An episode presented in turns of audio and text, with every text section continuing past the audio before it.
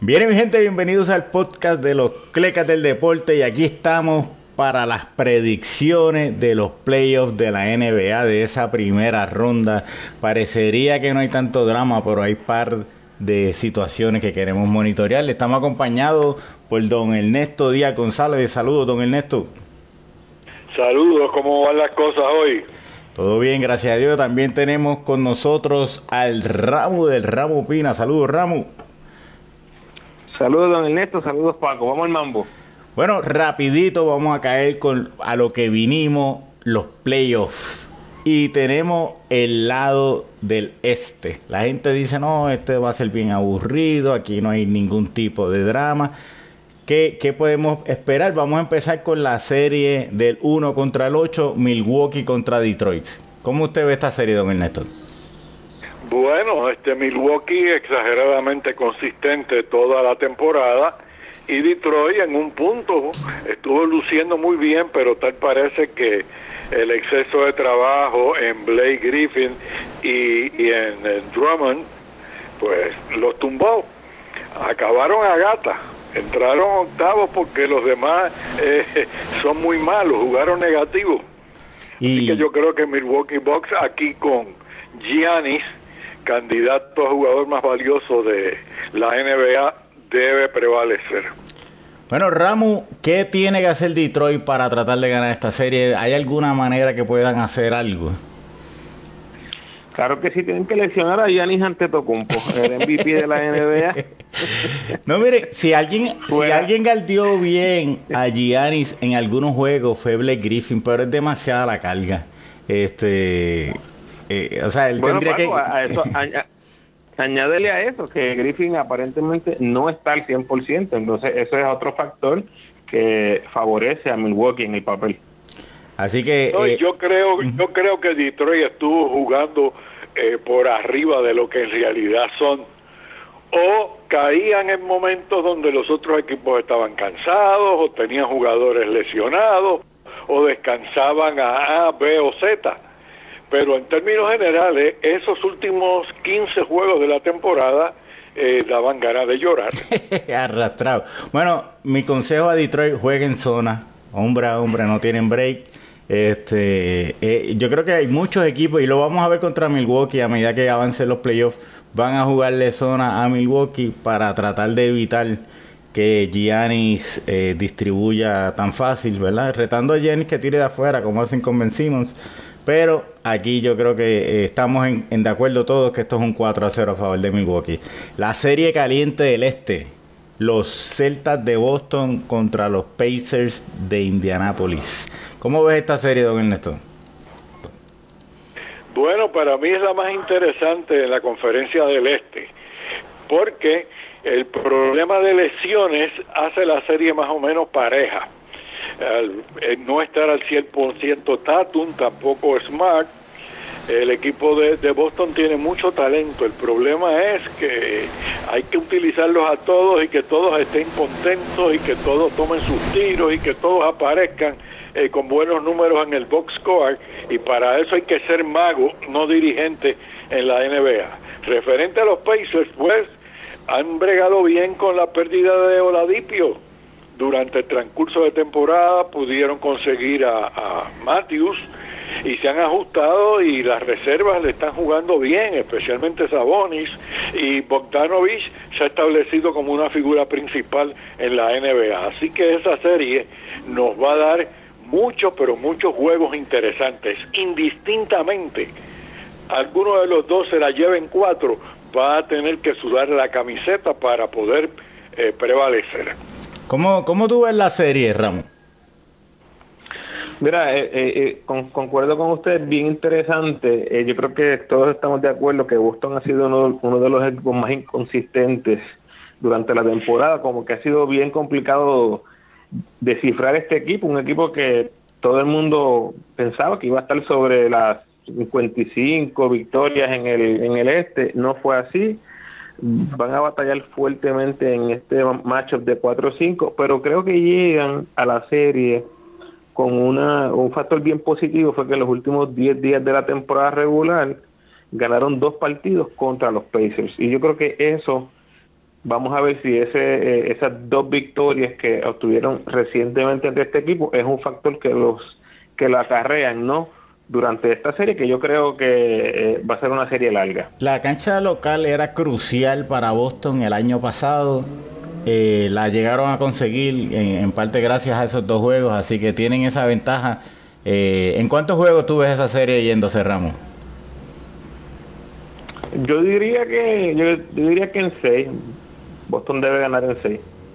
¿Y usted, don Ernesto, qué, qué nos dice ahí? No, no me atrevo a predecir. O sea, lo mismo puede irse en cuatro que irse en siete. Lo que sí me, me adelanto a predecir es que van a ser juegos bien nivelados, bien parejos, donde los dos equipos se tienen que ir a la entrega total para poder adelantar. Predecir que, que alguien pueda ser mejor que el otro en cuatro juegos, tal vez pero para eso estamos aquí, para eso estamos aquí, don Ernesto, para eso estamos aquí, para tirarnos de pecho. No, sí, te digo. Vamos a, vamos a seguir para la próxima. A mí me gustaría, a mí me gustaría ese tipo de trabajo, pero haciéndolo desde Las Vegas o desde el Peñón de Gibraltar, porque ahí estaría recibiendo muy, muy buen billete. Reservado, reservado. Bueno, vamos para la serie el 3 contra el 6 los 76ers de Filadelfia contra los sorprendentes Brooklyn Nets. ¿Cómo ve esta serie, Ramos? Eh, mira, yo creo que eh, todo va a depender en Joel Embiid. Ya se anunció que va a jugar el primer partido en la serie. Así que yo creo que todo va a, a rondar en cómo Brooklyn logra contener a Embiid, que promedió 30 puntos, 14 rebotes, 5 asistencias contra Brooklyn esta temporada son números eh, impresionantes. Si Brooklyn no consigue una respuesta defensiva contra Embiid, eh, van a estar en problemas. ¿Cómo, ¿Cómo usted la ve, don Ernesto? A mí me ha gustado mucho lo que ha hecho Brooklyn este año, sin tener mucha figura, sin tener mucha fuerza debajo del aro, han defendido, han obligado a todo el mundo a correr la cancha pero en el caso de Filadelfia, con tantos buenos jugadores, con tanta ofensiva a distancia, a media distancia, cerca del aro, aquí yo puedo utilizar un dicho cubano, pelea de león y mono amarrado. Veo a Filadelfia, aquí sí me voy con el pronóstico de 4 a 0, aunque volvemos a lo mismo. Brooklyn ha tenido una temporada magistral. Sean Marks debutando como gerente general, este el muchacho de Nueva Zelanda hizo unas movidas bien interesantes el año pasado y el equipo ha resultado bien competitivo, pero creo que el Gabán le queda grande. Bueno, ningún equipo en, en toda la NBA jugó más zona que los Brooklyn Nets y eso lo vamos a ver como hablamos en el caso de Milwaukee contra Giannis los equipos lo van a hacer contra vencimos porque le pueden flotar así que eh, la clave para los Nets es tratar de, mantener en bit controlado la zona les puede ayudar pero el talento es demasiado en el lado de Filadelfia como ustedes han hablado y otra serie que es un poquito eh, en, el, eh, en el papel parece que no va a ser competitiva, pero eh, es otro equipito muy sorprendente, es la de los Raptors de Toronto contra los Magic de Orlando. ¿Cómo ve esta serie, don Ernesto? Mira, Orlando ha mejorado muchísimo en la última parte. Buchevich, este, Gordon, han, han tenido un despertar y un acoplamiento exageradamente bueno.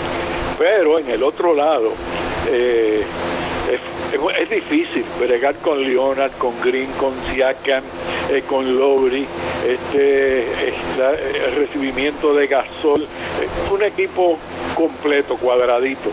También es una pelea de león y mono amarrado.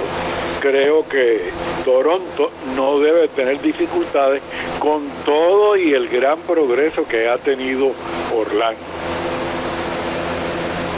Ramos, ¿y tú cómo lo ves?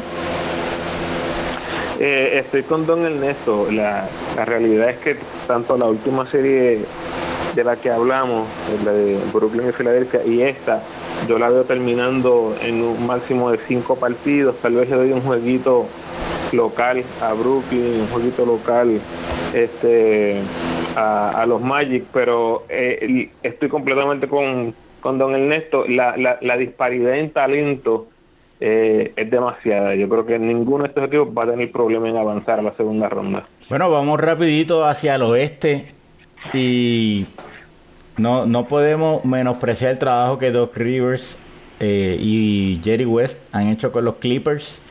O sea, han ganado este año mientras se han preparado para el próximo. Eso es sumamente difícil, pero su recompensa por todos sus esfuerzos es enfrentarse a los campeones Warriors de Golden State. ¿Cómo ve esta serie, Ramón? No hay break, simplemente mi, mi equipo aquí de los Clippers en Los Ángeles han tenido una temporada maravillosa, eh, no, no, no solamente porque han, por, lo que han logrado, sino por lo que los Lakers no han logrado. Prácticamente ellos han ocupado esa posición que todos pensábamos que los Lakers iban a, estar, a estar luchando en los playoffs con, con LeBron James estrenando en los Lakers. No, no, no ha sido así, pero realmente le tocó bailar con la fea, como dicen. Esto sí que no, no, no, hay break para los Clippers. Se debe acabar en cuatro juegos. ¿Cómo usted lo ve, don Ernesto? Mira, los Clippers eh, hicieron unas movidas bien interesantes, no en el tabloncillo, sino fuera del tabloncillo. Cuando le dijeron a Doc Rivers, tú te quedas solamente como dirigente. Tú no puedes ser gerente general y dirigente porque has fracasado. Y tú tampoco puedes tener en el equipo a tu hijo porque le estás dando demasiado de tiempo de juego que no se merece. Cuando lo dejan solamente como gerente general, le echan al nene para un lado y se lo envían a Houston, resulta un equipo distinto. Calinari saludable, eh, Beverly saludable, eh, vaya Seri, Harry jugando de una manera magistral, pero no les quiso firmar el contrato de extensión y dijeron, bueno, pues te vas, no hay problema ninguno. Y tienen una cosa que no tiene ningún equipo en la NBA, o por lo menos desde que yo me conozco, yo no había visto que un equipo tuviera dos jugadores del banco que vinieran todas las noches e hicieran a ese equipo competitivo como lo hacen Lou Williams y, lo hace Harry. Una cosa especial que noche tras noche te producen de 45 a 55 puntos y hacen que el equipo sea muchísimo mejor en la parte final del juego. Pero no escapan. El aguacero está puesto, no tienen sombrilla, no tienen capa y se van a mojar. Van frente a, al equipo de los Warriors que no lo veo jugando su mejor baloncesto. No es el equipo que se ha visto anteriormente con el hambre, con la motivación de defender, de ganar juegos. Aunque tienen a Cousins, aunque han conseguido a Bogut, el equipo, que yo soy fanático de ese equipo, no me convence todavía. Vamos a ver si tengo la dicha de que me convenzan. bueno, otra serie candente 4 y 5, al igual que en el este en el oeste, los Rockets contra Utah. Houston no terminó fuerte. Eh, Houston venía con mucha fuerza en esta última parte de la temporada, pero el no terminar fuerte le costó eh, el bajar a la cuarta posición y se enfrentan a, unos incómodos Utah Jazz. Es un equipito que Utah es esos equipos que tú piensas que le puedes ganar, pero no quieres jugar contra ellos. Eh, ¿cómo, ¿Cómo ves la serie, Ramón? Uf, súper interesante. Esto lo vamos a repetir mucho en estas series en el oeste. Bien, bien interesante. Me encantan los matchups de Rubio, Chris Paul, James Harden, Mitchell, eh, Clint Capella y Bobert. Yo creo que esta es una de esas series eh, que son tan y tan cerradas que lo va a decidir un jugador, un factor X que no sabemos quién es, eh, puede ser un Eric Gordon, un Iman Champer, un Kyle Colbert, un Jay Crowder, jugadores que vienen del banco y te pueden ganar un quarter eh, que al final de la serie pues puede ser el decisivo. Así que yo veo a las superestrellas teniendo una serie, unas buenas series, pero tal vez va, va, a ser, va a ser decidido esta serie por algún jugador factor X que salga del banco y nos regale una, una joya de juego en esos juegos 5, 6, 7. Don Ernesto.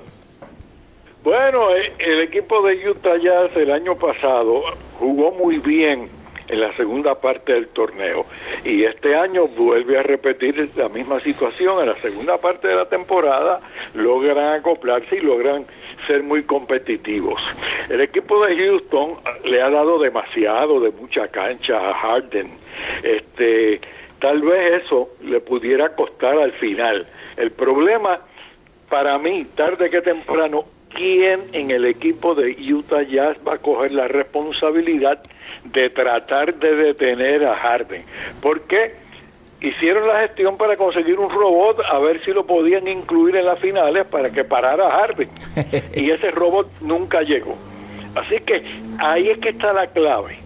Si Mitchell, eh, no sé qué otro de los muchachos jóvenes, pueda fajarse y detener la ofensiva de Harden, porque Harden te está haciendo mucho daño, no solo con los puntos que él produce, sino que te está haciendo mejor a los demás jugadores porque hace preocupar a la defensa contraria, la está entregando a jugadores que producen canastos.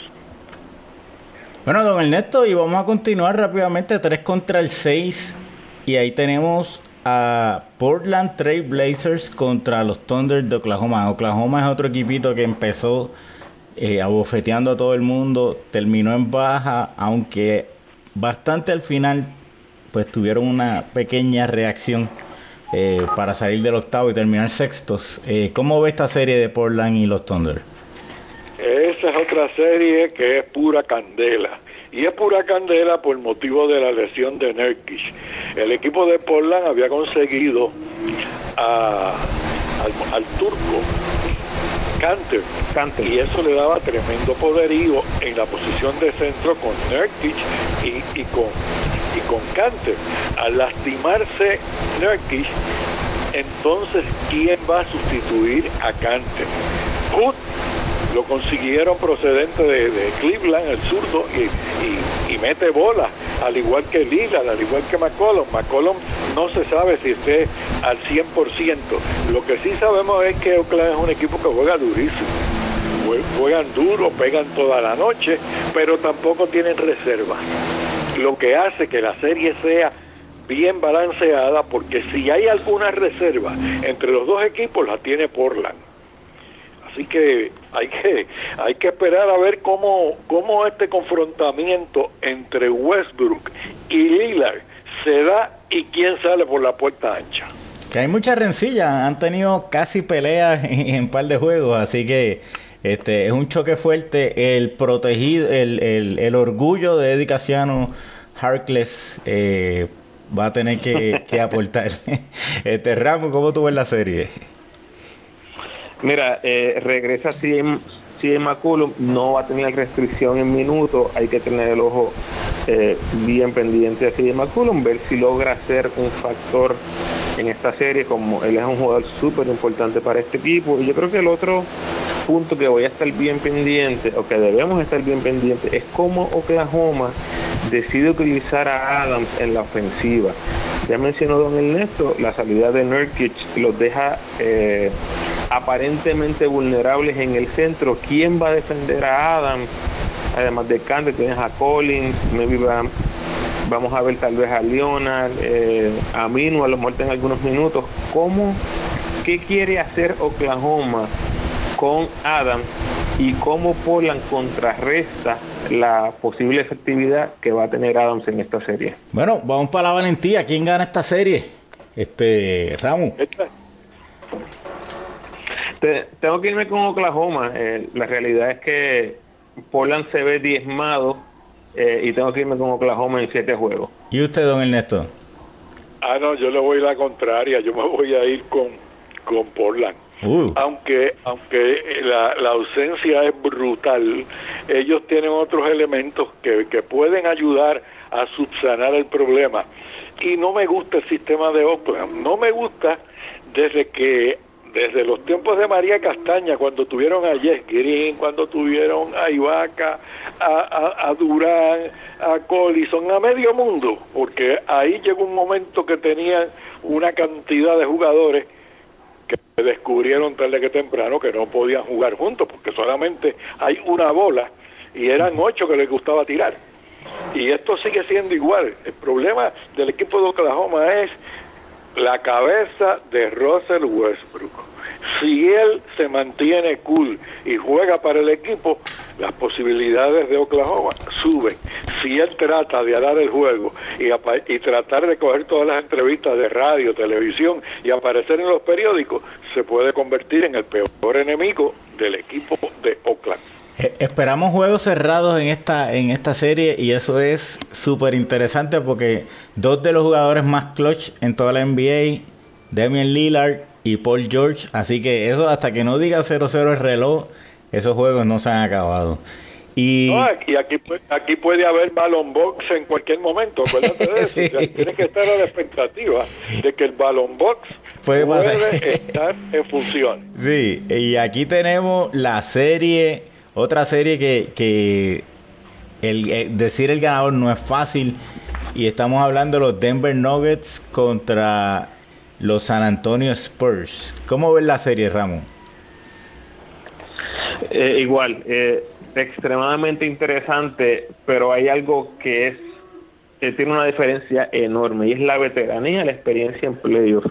Tienes a DeRozan, tienes a Aldrich, y tienes a Popovich liderando un equipo de San Antonio con mucha, mucha experiencia. Estos, estos elementos que, que mencioné, mucha experiencia en playoff, van a ayudar, van a guiar a jugadores como Derek White, como Forbes, como los, jóvenes centros.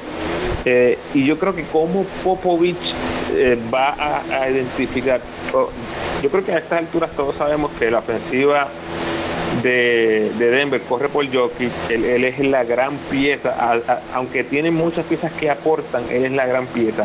Yo creo que la, estrategia de Popovich va a ser eliminar por completo a Jokic, trabajarle con la mente, trabajarle con la cabeza, con los árbitros, no. Eh, y yo creo que vamos a ver una serie bien física y que última, últimamente me voy a ir con la veteranía y con la experiencia de los Spurs de San Antonio. Y usted, don Ernesto, dígame aquí cómo usted ve esto que, que yo sé cómo usted piensa de Jokic y yo sé cómo usted piensa de Popovich, así que tiene dos trenes chocando aquí en, pensamiento. ¿Cómo usted lo ve? Sí, eh, el punto que trae Ramos es bien importante. El eje de Denver es Jokic. Cuando tú tienes un tipo de 7-1 que te sirve de point guard, que te juega de espaldas al canasto, que te juega de frente y que eh, hace lucir a los demás mucho mejor, pero este equipo de Denver es uno muy mejorado. Milsa ha estado bien de salud, Barton regresó y está muy bien de salud, Murray y los demás muchachos, Harris. Este, es un equipo bien pero bien competitivo y es un equipo que corre, es un equipo que todo el mundo mete la bola.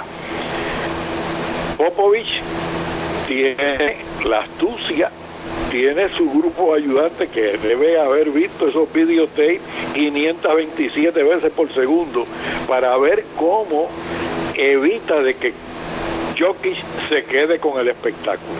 Esa va a ser la clave.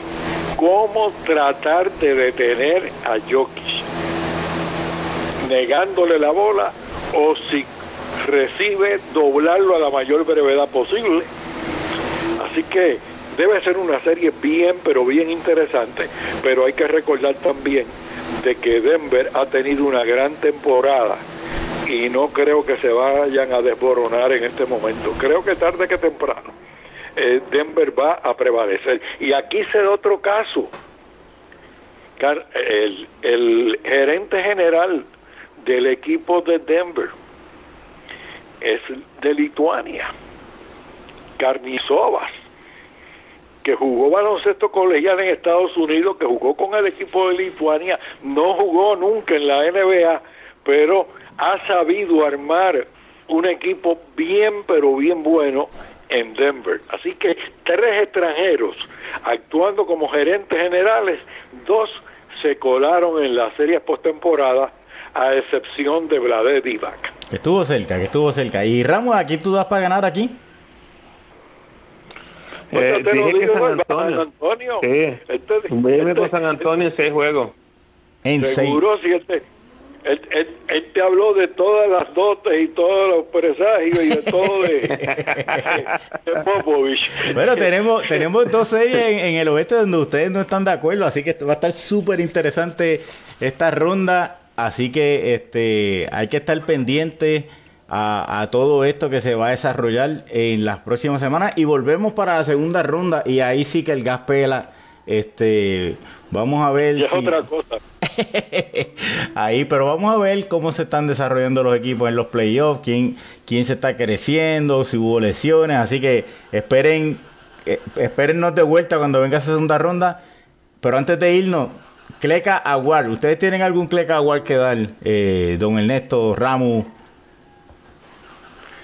Cleca Aguar, yo se lo voy a dar al rey, LeBron James. LeBron James. Que estoy, estoy bajo la impresión de que en cualquier momento le rehacen el contrato y queda con el equipo de los Lakers como jugador, asistente de dirigente y asistente de general manager, ya de una manera abierta. Y asistente de dueño. y asistente de dueño.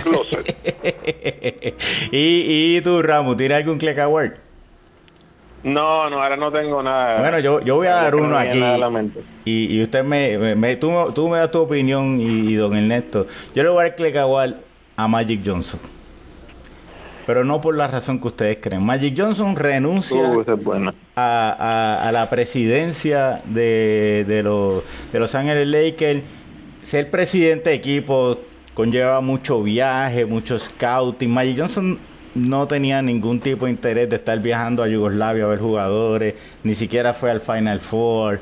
O sea que él, eh, eh, él no quería ese, ese grind, ¿verdad? Que es el, el día a día pero es una figura, ¿no? Y realmente eh, él podía hacerlo de otras maneras, ¿verdad? Pero el Craig Award yo se lo voy a dar por el día que lo anuncia. Ese día era que le hacían el, el homenaje a Dwayne Wade en Miami. Ese día le hacían el homenaje a Dirk Nowitzki en Dallas, porque él no podía esperar un día más y dejaba que esa noche fuera para Nowitzki, dejaba que esa noche fuera para Wade, porque al otro día la noticia grande era Magic Johnson, no era Wade, no era Nowitzki, así que creo que igual yo se lo voy a dar a Magic Johnson por no esperar un día más, eh, que no le costaba nada, si no iba a estar como que era en la postemporada, un día más no le hacía diferencia y dejaba que esas dos estrellas disfrutaran de su noche de gloria. Así que... No podía esperar, ¿eh? eso suena con toda la lógica. No, no, no. Que, que, por un día no puede esperar. esperar. No, yo eso yo no se lo compro. Te, Mire, te... Boston, ¿se acuerda cuando Boston estaba en, en, el último juego eh, de, de, ganar sí, y Alex Rodríguez anuncia retiro? Alex Rodríguez bueno, podía esperar tres días más y quería quitarle. Correcto. Este... Bueno, ya presentaste, deja, déjame rebatirte. Debáteme el, el, el problema es que Magic Johnson tenía el título de presidente y nunca lo fue. Nunca lo fue porque mm. nunca hizo las gestiones que hace un presidente. Magic Johnson lo que hacía era el figureo. Es cierto. Es el cierto. figureo y creyó que con LeBron James iba hacer la panacea, se inventó el cambio de, de, Anthony Davis y destruyó al equipo de los Pelicans, destruyó a Cleveland cuando empezó con el Tirijala, también con LeBron James, y destruyó al equipo de los Lakers cuando empezó a decir que iba a dar cuatro jugadores por Anthony Davis, o sea que le, dijo a Kuzma, a este a Inland y a todo el mundo allí que eran todos unos paquetes. O sea, que el ego de Magic Johnson fue el que estuvo envuelto es en cierto. esta jugada, porque él no supo nunca actuar como un presidente. Él, él tuvo el título, y yo entiendo perfectamente lo que tú dices. Él tuvo el título, él pudo haber esperado, seguro, y que le celebraran a todo el mundo, pero su ego estaba súper lastimado ya uh -huh. y él quiso brincar la verja y decir, no, yo me voy, yo me voy, yo me voy. si todo el mundo ya sabía sí, de la sí. sacudida que iba a haber en el equipo de los Lakers. O sea, más daño de lo que hizo no lo puede hacer nadie. Difícil. Cuando tú analizas paso por paso esta pasada campaña, el hombre responsable de todos los problemas es Magic Johnson Ah, que LeBron James no fue lo que se esperaba. Seguro si aquel le creó un ambiente que eh, eh, era un salpa afuera. Sí, no, realmente, realmente eh, esto es otro ejemplo de cómo jugador estelar no significa ejecutivo estelar, todo lo contrario. Y se llevó eh, y Ramu. yo sé que tú vives en Los Ángeles, yo sé que Magic Johnson te llama todos los jueves eh, así que. ¿Por la mañana o por la tarde? Al mediodía. Al mediodía. Pero un millón de gracias a los dos. Por favor, miren el canal de Don Ernesto. Eh, cada día tiene más juegos. Pasen por allí para, para que se llenen. Eh, tiene hasta el comeback. En YouTube. en YouTube. Este, tiene hasta el comeback de este año de, de Guayama y Quebradilla. Es un juego espectacular. Lo pueden ver por allí. Eh, Ramón me lo consiguen en Twitter y Facebook, análisis, Facebook Live del BCN, este, un, un, millón de cosas adicionales, así que le doy las gracias a los dos, por favor me los patrocinan, un millón de gracias a todos y bendiciones.